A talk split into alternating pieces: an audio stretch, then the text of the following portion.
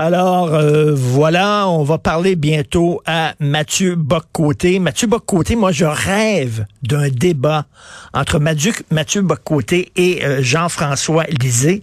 Jean-François Lisée a écrit euh, dans le Devoir un texte en disant ben là faut y aller, faut y aller. De toute façon, c'est une guerre quasi mondiale parce que on le sait, on arme l'armée ukrainienne. Poutine le sait fort bien que l'Occident envoie des armes à l'armée ukrainienne donc, il sait qu'il y a une intervention déjà active de l'Occident. Donc, s'il avait à utiliser l'arme nucléaire, il l'aurait utilisée. Donc, il, faut y aller. Ça, c'est le point de vue de euh, Jean-François Lisée.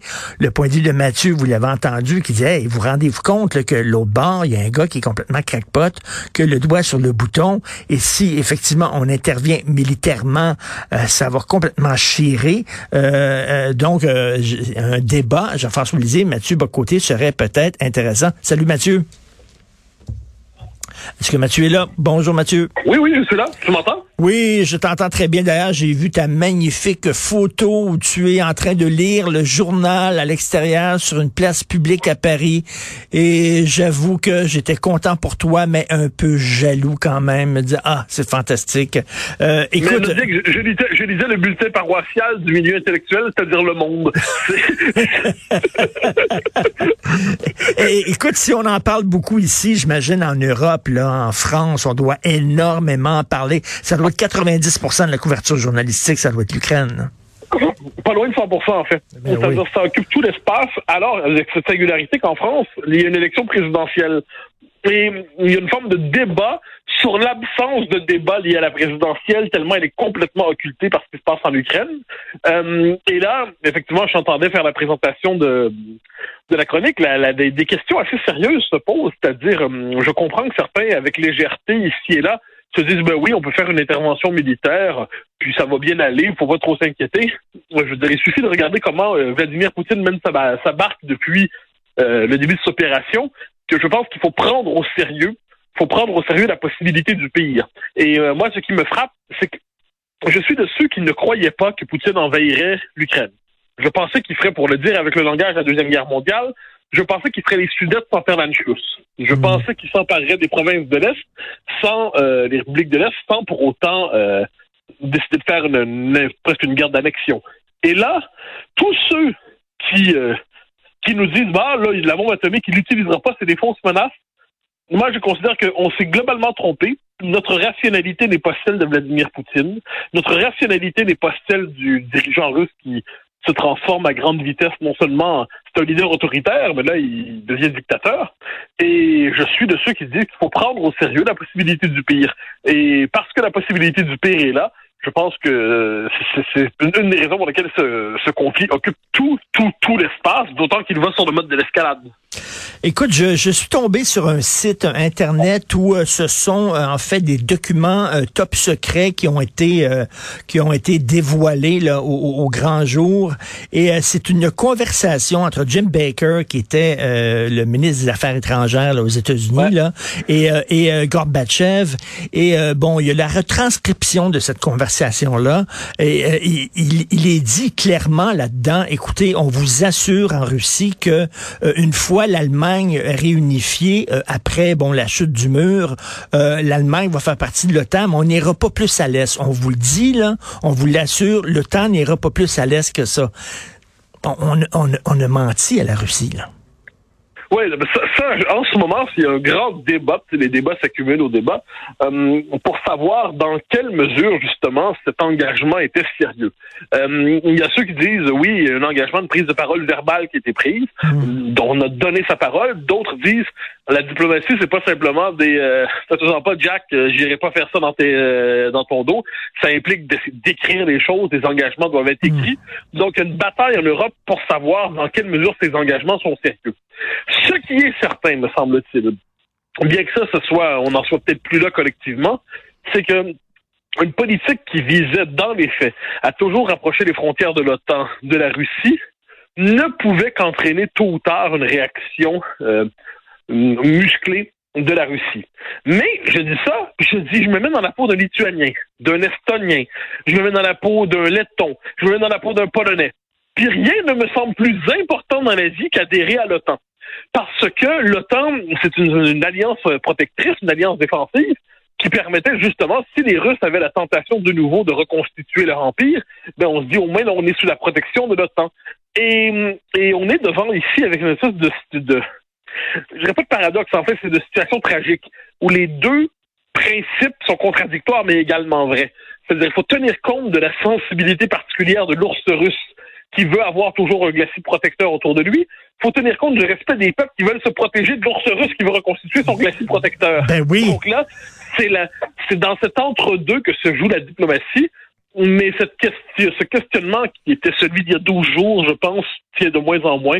Là, maintenant, la question qui se pose, c'est jusqu'où va aller la guerre? Alors là, euh, je, je voyais la, la, la, sortie de Jean-Luc Mélenchon, figure euh, emblématique de l'extrême gauche, qui dit qu'il faut se sortir de l'OTAN à tout prix. Tu sais que c'est dans le programme de Québec solidaire aussi. Là, si jamais on prend le pouvoir au Québec, on va faire pression auprès du gouvernement fédéral pour que le Canada se retire de l'OTAN. Donc, euh, l'extrême gauche, l'air, est anti-OTAN parce que l'OTAN, c'est les États-Unis et les États-Unis, c'est le diable. Avec alors moi, la critique de l'OTAN, j'ai pas de problème avec ça. Je, suis j'étais sévère avec, avec l'OTAN. Les circonstances, je pense que l'OTAN aurait pas dû survivre en soi à la, à la guerre froide. Bon, elle a survécu. Donc, il y a des choses qui pouvaient se dire il y a trois semaines qui étaient très pertinentes sur l'avenir de l'OTAN. Maintenant que Vladimir Poutine a décidé d'avoir une politique offensive, d'invasion et même de possible annexion, je pense que la discussion sur la dissolution de l'OTAN peut être reportée pour un certain temps.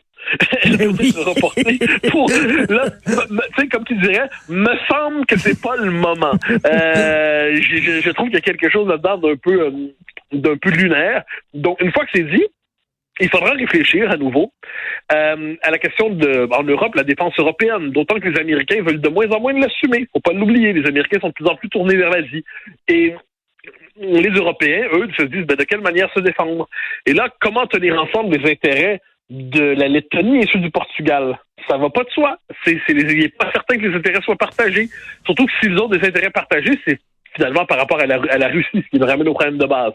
Mais là, on n'en est pas là. Je pense qu'on en est, on est à un moment historique très particulier où mm. l'Occident cherche la bonne manière de faire face à un Vladimir Poutine qui a décidé d'aller jusqu'au bout.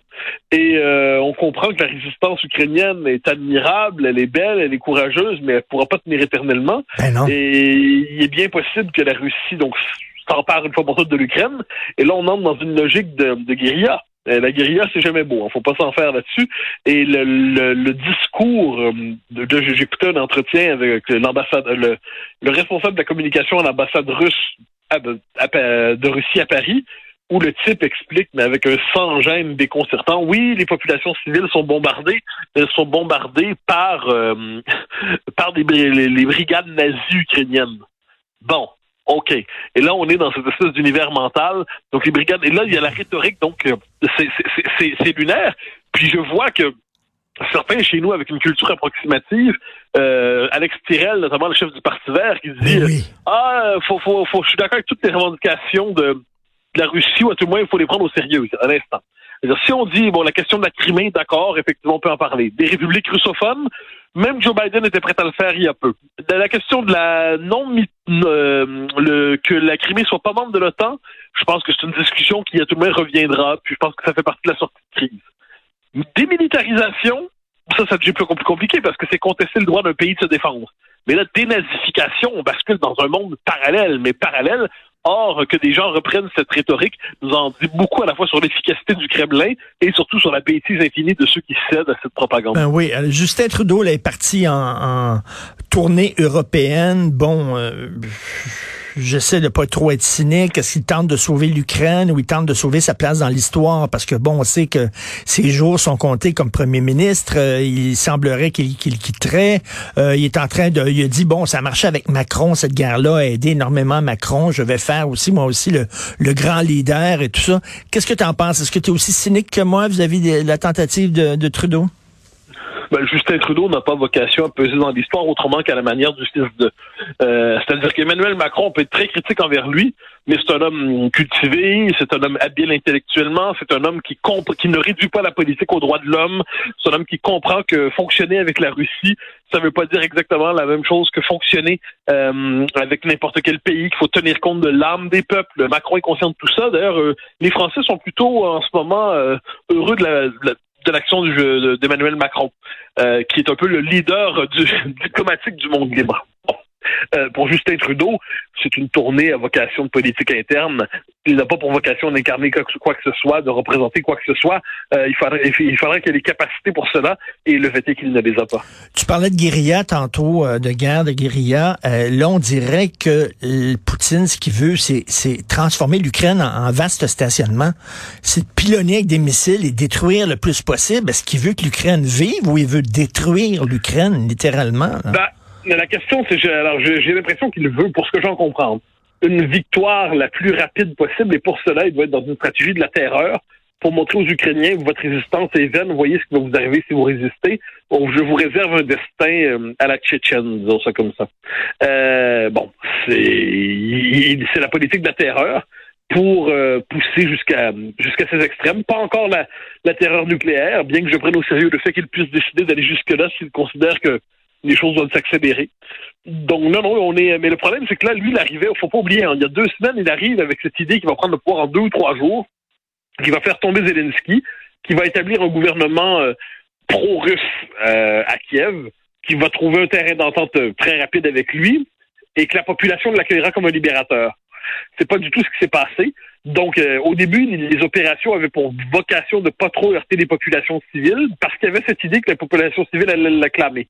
C'est pas du tout ce qui s'est passé, mais résultat des courses, Là, il se permet de se radicaliser avec cette idée qu'il doit faire un acte de domination pure. Euh, le, résultat va être catastrophique.